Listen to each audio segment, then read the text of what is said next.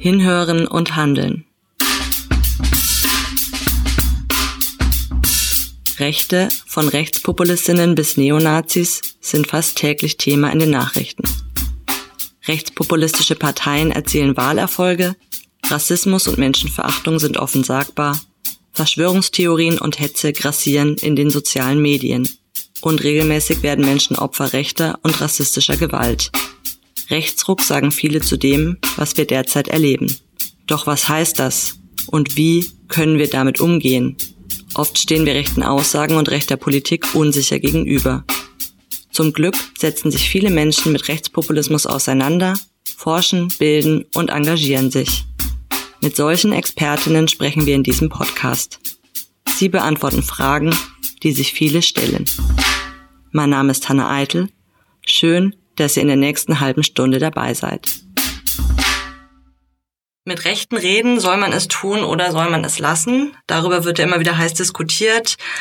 Und was soll ich dann überhaupt noch sagen, wenn von Klimalüge oder Genderwahn oder Schlimmerem die Rede ist? Heute spreche ich mit Dana Fuchs. Hallo. Äh, Dana ist Trainerin bei Gegenargument und gibt Workshops und Argumentationstrainings zu genau diesen Fragen. Wann kann ich diskutieren und wie kann ich diskutieren? Hallo Dana, schön, dass das heute geklappt hat. Hallo, schön, dass Sie hier sind. Geht dir das manchmal selbst so, dass du sprachlos bist und einfach nicht mehr weißt, was du sagen sollst?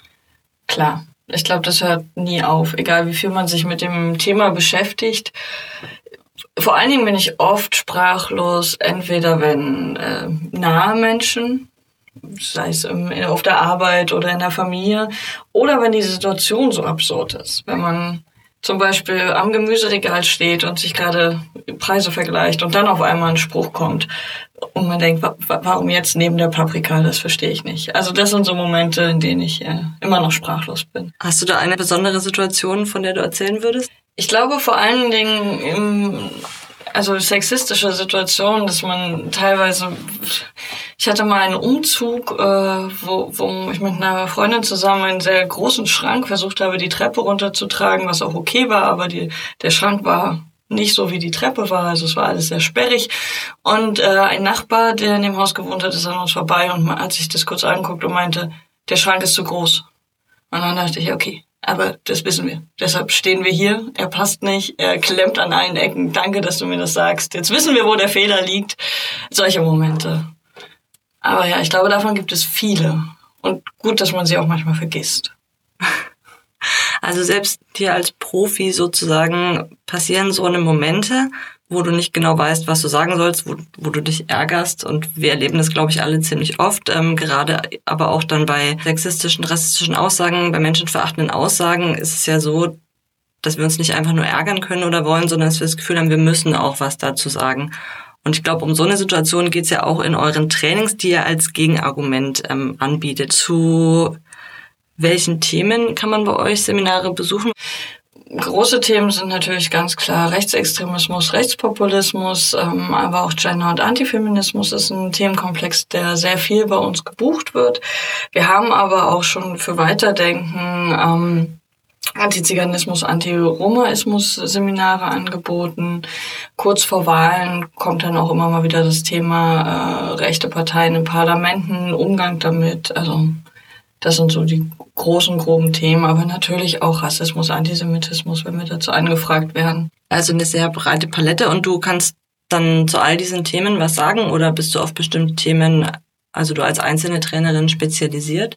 Grundsätzlich hängt es natürlich immer ein bisschen auch von dem Vorwissen der Gruppe an, ab. Ich würde sagen, wir als, äh, als Netzwerk sind ähm, können zu allen Themen was sagen. Wenn wir dann natürlich irgendwie, weiß ich nicht, Studierende Holocaust Studies, fünftes Semester, da gucken wir natürlich, wer von uns hat da mehr Erfahrung, wer weiß da mehr. Ist es nochmal ein Einsteigerkurs quasi oder ein Einsteigertraining, dann gucken wir, können wir das, können wir das nicht. Ähm, wer von uns hat da an dem Themenfeld die meiste Expertise? Wie läuft so ein Training ab? Wie bereitet man sich vor auf Situationen, in denen man Haltung zeigen möchte, aber nicht, oft nicht weiß wie? Also Gegenargument ist ein Kollektiv, was mehrstündige Trainings anbietet, sowohl online als auch offline. wir versuchen immer einen Mix zwischen Theorie und Praxis. Also zum einen erstmal überhaupt zu verstehen, was ist Sexismus, was ist Rassismus, was ist Antisemitismus, äh, was steckt da alles drin, was sind auch Argumentationsmuster, die immer wieder benutzt werden, um dann mit den Erfahrungen der Leute, also der Teilnehmenden äh, zu arbeiten. Dass sie sagen, ich habe immer wieder der Klassiker beim Kaffee und Kuchen mit irgendwie der Tante äh, oder einem anderen Familienmitglied, dem Onkel, ähm, kommen immer wieder die und die Sprüche oder auf Arbeit, ähm, dass wir das dann üben, genau diese Situation, die die Teilnehmenden mitbringen. Und wir sind der Meinung, dass gerade das Üben einem die Sprachlosigkeit nimmt. Also weil oft sind Situationen nicht unbedingt dafür gemacht, jetzt eine, ja, ein Umdenken zu bewegen, sondern eher ein Moment von, okay, ich halte jetzt hier mal eine Gegenrede und vielleicht besprechen wir das nochmal irgendwann anders, aber jetzt gerade sage ich was. Und den Überraschungseffekt, von dem ich eben geredet habe, der geht halt weg, wenn man sich mit den Situationen beschäftigt. Und beim nächsten Mal ist es dann nicht neben der Paprika am Gemüseregal, sondern neben der Zucchini, aber die Situation ist die gleiche und ich fühle mich nicht mehr so überrumpelt.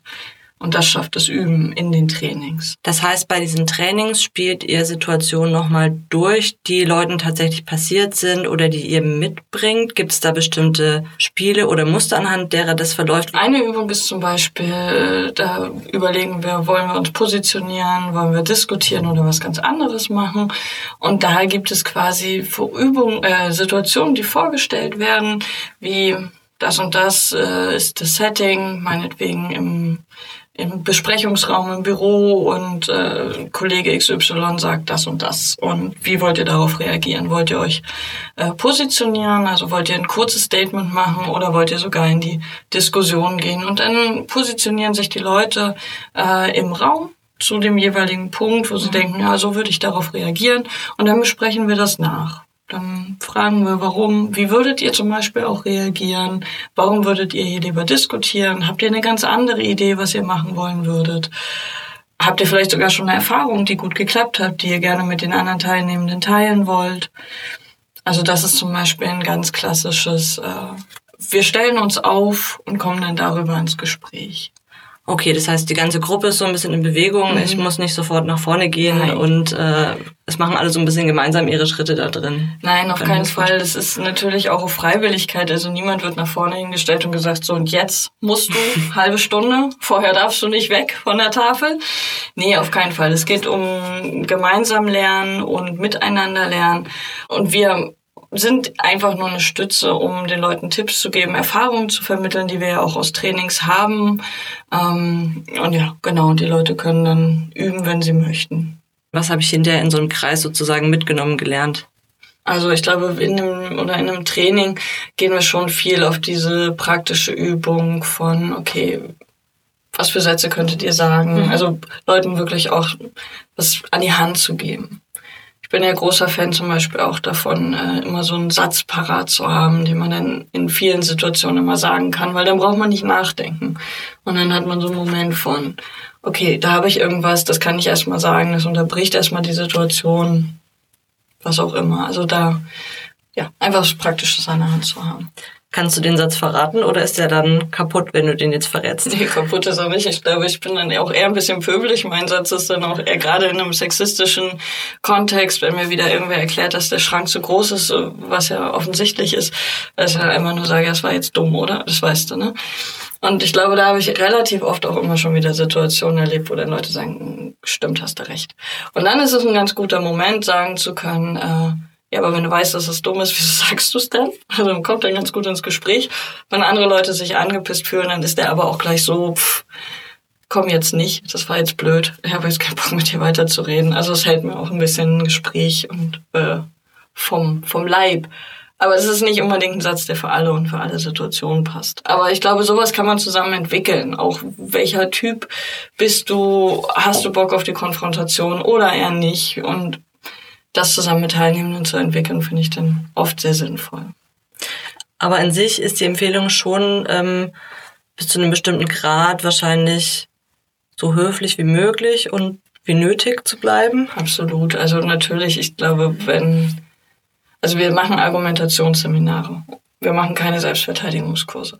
Also ist, uns, unser Ziel ist, im Gespräch zu bleiben, miteinander zu reden, aufeinander einzugehen. Vielleicht auch, also viele Leute, ich habe auch schon Diskussionen mit Leuten geführt, die haben unwahrscheinlich äh, rechte Thesen in den Raum gestellt und habe ich auch erst gedacht, oh, lohnt sich das überhaupt? Ich finde es mal kurz mit ein, zwei Fragen raus, frag mal nach, woher die Quelle zum Beispiel ist, woher der Mensch das weiß, warum er das denkt. Und habe dann gemerkt, hey, da ist ganz, ganz viel Unwissen. Ich glaube, was wir auch nicht vergessen dürfen, ist, dass gerade rechte Akteure, seien es Parteien oder Bewegungsstrukturen oder Facebook-Gruppen in den letzten Jahren es wirklich sehr gut geschafft haben, ihre Agenda, ihre Themen zu setzen und das äh, sehr unwidersprochen anstellen, ja, geblieben ist und unkritisiert geblieben ist. Also viele Leute haben dann auch einfach gar nicht unbedingt die Informationen und wissen, dass das Wort Frühsexualisierung äh, jetzt nicht oder Genderwahn jetzt nicht unbedingt ein Wort ist, was man aus einer demokratischen Debatte normalerweise hört. Und da lohnt es sich total im Gespräch zu bleiben. Also den Leuten auch den Moment einzugestehen, was zu lernen, mhm. ähm, weil nicht alle alles schon von Anfang an wissen können. Absolut. Sozusagen. Genau. Was gibt ihr da den Leuten für Tipps? Also wann, wann diskutiere ich, wann positioniere ich? Wie, wie kann ich mir das jetzt für mich ähm, vorstellen? Also grundsätzlich würde ich immer sagen, es hängt von der jeweiligen Situation und meinem jeweiligen Gegenüber ab. Also diskutieren ist natürlich ganz klar, das dauert länger. Wenn ich irgendwie vielleicht auch nochmal hinterfrage, warum jemand irgendwas sagt oder wenn ich ihm sage, ich finde es falsch, was du sagst oder nicht richtig oder was auch immer, dann muss ich dem anderen Menschen schon auch Zeit geben, reagieren zu können. Das heißt einfach auch die Frage, habe ich die Zeit? Ist es gerade ein Setting, wo ich die Zeit habe, dass wir darüber reden können? Möchte ich das auch gerade? Dann natürlich aber auch die Frage, wer ist mein Gegenüber? Also ist es eine Person, die aus was für Gründen mir nahe steht, wo ich merke, oh, ist emotional finde ich es gerade zu anstrengend, das jetzt hier genau auf der Familienfeier zu machen, sondern vielleicht lade ich mein Onkel oder wen auch immer doch nochmal zum Kaffee trinken einen halben Tag später ein, dass wir uns da in Ruhezeit nehmen. Ist es vielleicht mein Chef oder meine Chefin, die hierarchisch nochmal weiter über mir steht? Kann ich in die Diskussion überhaupt gehen? Genau, also einfach die, diese Überlegung, wie sind gerade meine Zeitkapazitäten und wer ist mein Gegenüber, habe ich da gerade Lust drauf? Und dann natürlich auch ein Stück weit, ähm, bringt es auch gerade was? Also wer Wer steht da? Ist es der Kollege, der eh die ganze Zeit damit äh, angibt, dass er rechte Parteien wählt? Oder ist es jemand, wo ich das Gefühl habe, nee, du bist in einem Gespräch auch zugänglich? Dann macht es auch Sinn, in die Diskussion zu gehen. Also man versucht auch ein bisschen einzuschätzen, wen man vor sich hat. Ist es jemand, den ich vielleicht hm, so gut kenne, dass ich die Person noch erreichen kann, auch wenn wir so unterschiedlich denken, aber weil wir uns gern haben und mhm. es der Person wichtig ist, was ich über sie denke, während jetzt einem Arbeitsfeld das vielleicht nicht so wichtig wäre. Aber man guckt auch so ein bisschen darauf, wie man sich selber in der Situation fühlt, ob man dem gewachsen ist. Und oft begegnet man den Personen ja auch ein weiteres Mal. Mhm, genau, ja. Das will man wahrscheinlich auch dann bedenken. Und du hast dann gesagt, eine Möglichkeit eben anstatt in so eine Diskussion zu gehen, wo man eben sich sehr lange gegebenenfalls unterhält, ist, sich zu positionieren. Das heißt, da beziehe ich Stellung, da sage ich, ich bin damit nicht einverstanden. Aber ich war auch klar, dass ich jetzt nicht darüber weiter diskutieren möchte. Habe ich das richtig verstanden? Oder das Gespräch an einer anderen Stelle weiterführen. Also diese Möglichkeit gibt's ja auch, zu sagen, hier jetzt gerade ist äh, nicht der Raum, weiß ich nicht, wir sind gerade am Badesee und das ist mir einfach gerade zu nett. Ich will mir jetzt nicht über äh, deine rassistischen Äußerungen diskutieren, das machen wir jetzt nicht, aber lass uns doch bitte dann und dann nochmal treffen. Ich finde auch eine gute Möglichkeit, man darf ja auch immer nicht vergessen, ich bin selber so, wenn jemand vor einem steht und äh, ganz moralisch die ganze Zeit sagt, nein, nein, nein, das ist alles falsch, was du sagst, dann würde ich erstmal bockig und sage, nö. Obwohl die Argumente vielleicht doch gut sind. Und wenn ich dann zu Hause nochmal ein bisschen Ruhe habe, drüber nachdenken konnte, fällt es mir vielleicht auch einfacher äh, zu sagen, stimmt, du hast einen ganz guten Punkt gemacht, erzähl mir doch nochmal mehr, ich weiß da gar nichts drüber oder lass uns doch nochmal drüber diskutieren. Also auch da ist es manchmal auch sinnvoll, ein Gespräch zu verschieben, um dem Gegenüber einfach auch Raum zu geben, drüber nachzudenken, sacken zu lassen. Du gehst sozusagen davon aus, dass das Gegenüber in der Regel noch bereit ist, auch darüber nachzudenken. Absolut. Wenn ich an Situationen denke, die ich vielleicht auch eher in der Öffentlichkeit erlebt habe, habe ich jetzt öfters den Eindruck gewonnen, dass Leute nicht mehr Interesse daran haben, zu diskutieren, was zu hören und im Nachgang darüber nachdenken, wie viel Sinn hat es denn mit solchen Leuten, die sich durch das, was sie gerade tun, zum Beispiel schon sehr klar positioniert haben, durch ihre Teilnahme in etwas, beispielsweise an rechten oder extrem rechten Demonstrationen? Also aus meiner persönlichen Sicht gar keine. Ähm ich finde das auch immer ganz wichtig, da auch auf sich selber zu achten. Also weil man darf auch nicht vergessen, gerade auch was äh, Neonazi-Kader angeht oder was Leute angeht, die in rechten Parteien sind, die werden ja auch geschult. Die haben ja auch eine Agenda. Die haben äh, ein Propagandaziel, die, die möchten ein Thema setzen und das auch sehr gezielt. Da gibt es überhaupt nicht mehr die Offenheit, mir zum Beispiel zuzuhören und einen Austausch zu gehen. Ähm, und da würde ich dann auch sagen, das ist äh, verschenkte Liebesmühe. Warum sollen wir das tun? Wir haben so entfernte Standpunkte voneinander. Das, äh, das da kommen wir auch nicht mehr zusammen. Und deshalb finde ich es immer wieder wichtig, auch abzuklären, ist mein Gegenüber überhaupt zugänglich für meine Argumentation? Ich finde es außerdem auch immer wieder wichtig zu gucken, wem schenke ich gerade meine Zeit? Und schenke ich die indoktrinierten Nazis, die eh nicht mehr zugänglich sind, schenke ich das pömelnden Antifeministen, die mich eigentlich gerade nur beleidigen? Ähm, oder schenke ich meine Zeit, meine Aufmerksamkeit Menschen, die Lust haben an der Debatte, die Interesse haben, die vielleicht eine andere Meinung haben oder vielleicht sogar, oder auch einfach Fehlinformationen haben? Ähm, wo, wo gebe ich meine Zeit auch rein? Und wie du sehr schön gesagt hast, wir als Privatpersonen, als einzelne Personen können natürlich auch sowieso immer entscheiden, ob wir gerade mit jemandem diskutieren wollen. Du hast jetzt gesagt, es ist sehr viel eine Frage an sich selbst. Möchte ich, kann ich, halte ich mhm. das gerade aus? Also ich als Einzelperson bin überhaupt nie in der Verpflichtung, mit irgendwem zu sprechen, weil das ja. ist ja meine freie Entscheidung. Absolut. Ein bisschen anders gelagert ist das natürlich bei Leuten, die zum Beispiel beruflich damit zu tun mhm. haben, weil sie zum Beispiel Politikerin sind, die vielleicht nochmal auch nur bis zu einem bestimmten Grad, aber doch ja viel länger mit Leuten reden müssen, die sie nicht gut aushalten gerade, weil das der Job mit sich bringt. Oder Leute, die zum Beispiel in der Bildung arbeiten. Also in der Schule als Lehrerin muss ich natürlich von meinen Schülerinnen viel mehr aushalten. Mhm. Ich würde immer wieder versuchen, klare Gesprächsregeln zu vereinbaren. Also Manchmal sind es ja äh, rassistische Begriffe, die immer wieder verwendet werden. Äh, da kann ich, kann ich dann zum Beispiel sagen, hey, wir können uns über das Thema gerne unterhalten, aber benutzt den Begriff nicht mehr, weil dann kann ich dir nicht mehr zuhören. Also da einfach so klare Gesprächsregeln einzufordern ähm, oder vielleicht auch sich darauf zu einigen, das Thema, da kommen wir nicht mehr zusammen. Das sprengt hier gerade jede Teamsitzung. Besprechen wir beide einfach nicht mehr.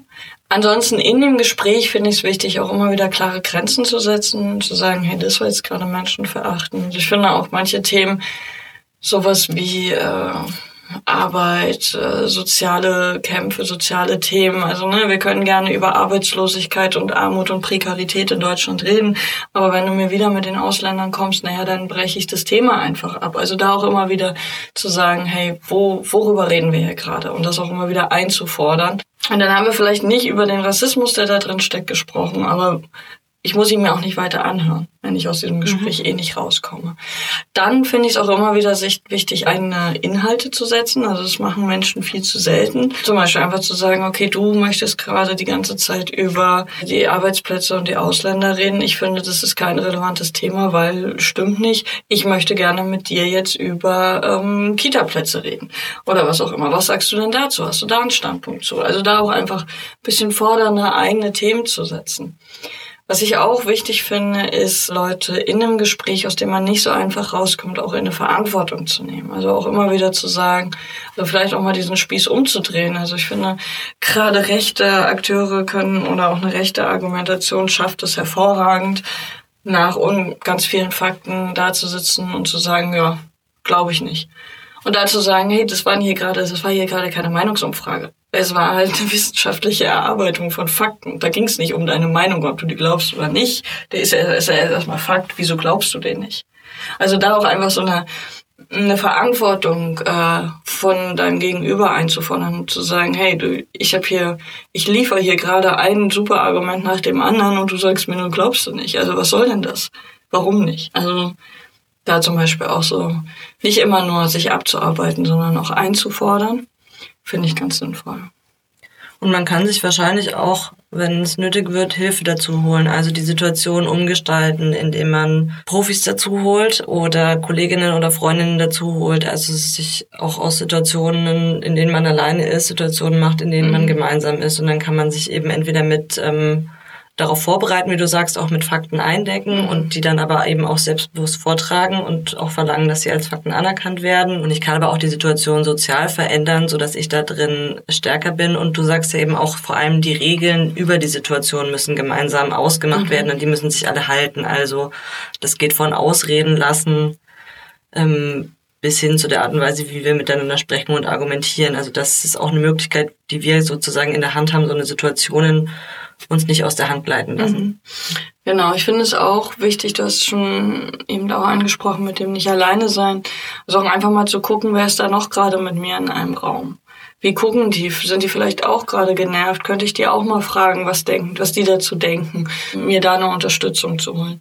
Andersrum genauso sich auch zu solidarisieren. Also ich glaube, wenn ich gerade sexistisch beleidigt oder mm, vielleicht noch nicht mal beleidigt, sondern mir einen sexistischen Kommentar anhören muss, dann finde ich es auch cool, wenn ich nicht die Einzige bin, die dagegen argumentiert, sondern sich Leute mit mir solidarisieren.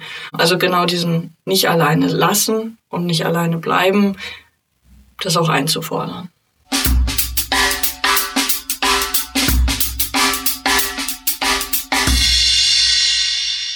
Macht ihr auch Seminare, die sich eher mit diesem digitalen Raum befassen? Denn das Internet scheint für viele ja eigentlich nur noch aus Hate Speech, aus Hetze, aus Fake News, also äh, falschen, ausgedachten Nachrichten, Verschwörungserzählungen zu bestehen. Habt ihr da auch was parat? Also vor allen Dingen fallen mir da die Webinare ein, die wir anbieten. Um was ist ein Webinar? Ein Webinar ist ein Online, also das ist für mich auch ganz neu, ich bin aufregend. Äh, es ist quasi ein Online-Lernraum, wo sich alle einloggen können und äh, man ein gemeinsames Seminar, es geht zwei Stunden hat. Äh, es läuft teilweise über Chat. Uns sieht man und hört man die Teilnehmenden chatten. Und da geht es ganz viel um Hate Speech zu widersprechen. Anderes ist Antifeminismus online entgegentreten. Also da geht es ganz viel um, also wir haben, ja, um Online-Welt, argumentieren in der Online-Welt. Wir haben Beispiele aus Facebook-Gruppen, Twitter und so weiter. Was ist da anders? Ist da was anders?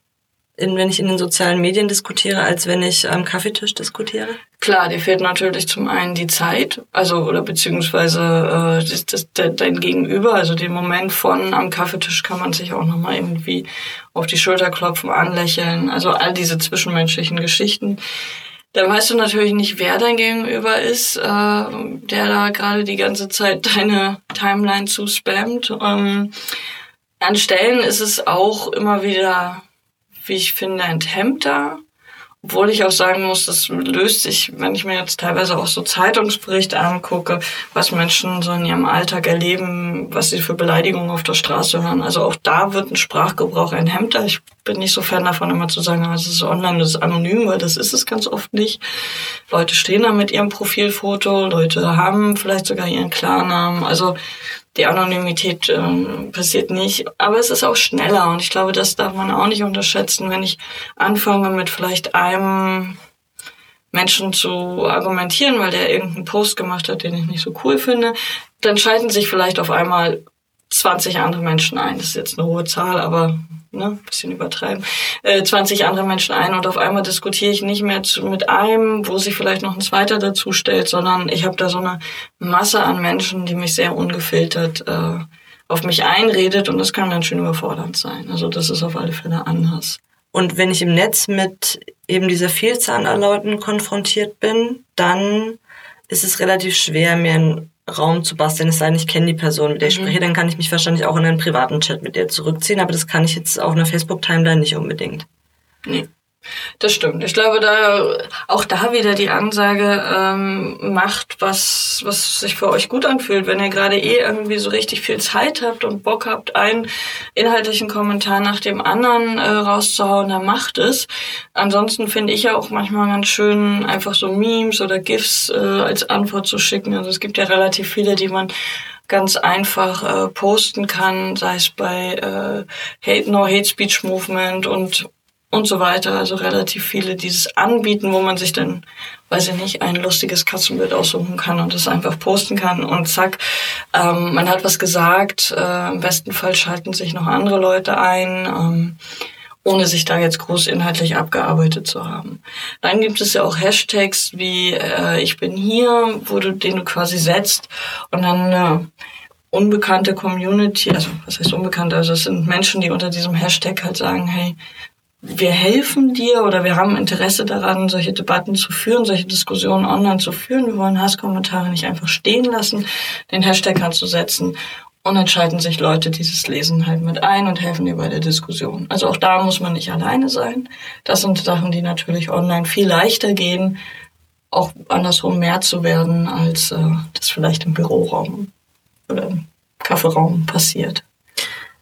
Bei Ich bin hier habe ich auch so verstanden, dass die Leute richtig vorher auch sich verabreden und das aber auch transparent machen, dass sie unter bestimmte Zeitungsartikel zum Beispiel mhm. auf Facebook gemeinsam gehen, eben aus der Erfahrung heraus, ähm, dass man gemeinsam da mehr erreichen kann, ähm, weil ähm, sich die rechten Kommentatorinnen auch verabreden, mhm. weil die ja sehr gezielt vorgehen, äh, weil natürlich die Facebook-Algorithmen auch viel geklickte ja. Sachen nach oben schieben, so dass man alleine oft gar nicht so stark sein kann mhm. in sozialen Medien und eigentlich die anderen braucht. Also auch hier ist der Tipp sozusagen, sich auf die eine oder andere Weise vielleicht auch zu verabreden mhm. und Hilfe zu holen, weil man alleine auf jeden Fall ähm, absolut genau äh, sich auch beschädigen, ja.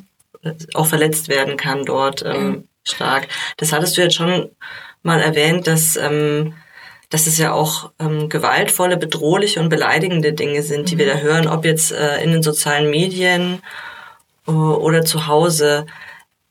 Wie, was rätst du denn zum ganz eigenen Umgang? Also wir haben die Debatte geführt oder abgebrochen, so oder so. Haben wir Dinge zu hören gekriegt, die vielleicht uns oder andere Menschen beleidigt, bedroht haben? Was ist denn da angeraten in so einer Zeit, wo wir so viele ähm, tatsächlich auch brutale Sprache mhm. hören und sehen überall? Ähm, also für einen persönlich finde ich es immer wichtig, das zu teilen mit äh, einem nahestehenden Menschen, äh, vielleicht Ängste zu teilen, Sorgen zu teilen, aber auch eine Wut zu teilen, die vielleicht, äh, die man vielleicht hat. Ähm, aufgrund von Kommentaren oder von Beleidigungen, die man an den Kopf geknallt gekriegt hat. Also das finde ich immer wieder wichtig, damit nicht alleine zu sein ähm, oder alleine zu bleiben. Und dann natürlich kann man Online-Kommentare äh, immer wieder melden, finde ich sehr, sehr wichtig. Also da auch äh, die Plattform in die Verantwortung zu nehmen und zu sagen, hier, da ist ein Kommentar, lösch den, ähm, der ist nicht cool. Hast du noch was, was du wichtig findest, was wir jetzt noch nicht besprochen haben? Ich kann nur sagen, ich finde es wichtig, also es ist auch immer wieder Ziel von den Trainings bei Gegenargument, Leute darin gehen zu unterstützen, Position zu beziehen, Haltung zu zeigen, ähm, sich nicht alleine zu lassen, sich zu solidarisieren, weil ich glaube, das finde ich ist ein ganz, ganz wichtiger Punkt, den wir nicht vergessen dürfen, dass es gerade einfach aktuell in dieser Gesellschaft Menschen gibt, die Angst haben, die bedroht werden und Ne, wir haben es bei den ähm, Opfern des NSU gesehen, aber natürlich auch bei äh, CDU-Politikern, die auf einmal einfach so auf ihrer Veranda erschossen werden. Es gibt Leute in Deutschland, die um ihr Leben fürchten müssen. Und das ist ein Zustand, den ich gefährlich finde und der kritisiert werden muss. Und da finde ich sehr, sehr wichtig, in, immer und immer wieder auch dagegen anzusprechen und sich zu positionieren. Super, vielen Dank, Dana. Wo kann ich euch finden, wenn ich jetzt unbedingt bei Gegenargument einen Workshop oder ein Webinar machen möchte? Äh, natürlich finden kannst du uns im Internet unter gegen-argument.de oder unsere E-Mail-Adresse kontakt@gegen-argument.de. Die Webinare sind äh, Teil von Green Campus, also auch auf der Seite könnt ihr uns finden. Ähm, genau. Also wer ähm, sich nicht damit abfinden will, manchmal sprachlos zu sein, kann nochmal ähm, ein Seminar bei Gegenargument besuchen und da gemeinsam vor allem nochmal lernen, ähm, wie Widerspruch möglich ist und wie man da auch gestärkt ausgeht. Dankeschön. Danke dir. Das war unser Podcast Hinhören und Handeln. Ihr findet ihn auf weiterdenken.de slash Rechtspopulismus, könnt ihn abonnieren auf Soundcloud, Spotify oder in eurer Podcast-App. Mein Name ist Hanna Eitel. Ich arbeite für den Stiftungsverbund der Heinrich Böll Stiftungen zum Thema Strategien gegen Rechtspopulismus. Hört gerne wieder hin.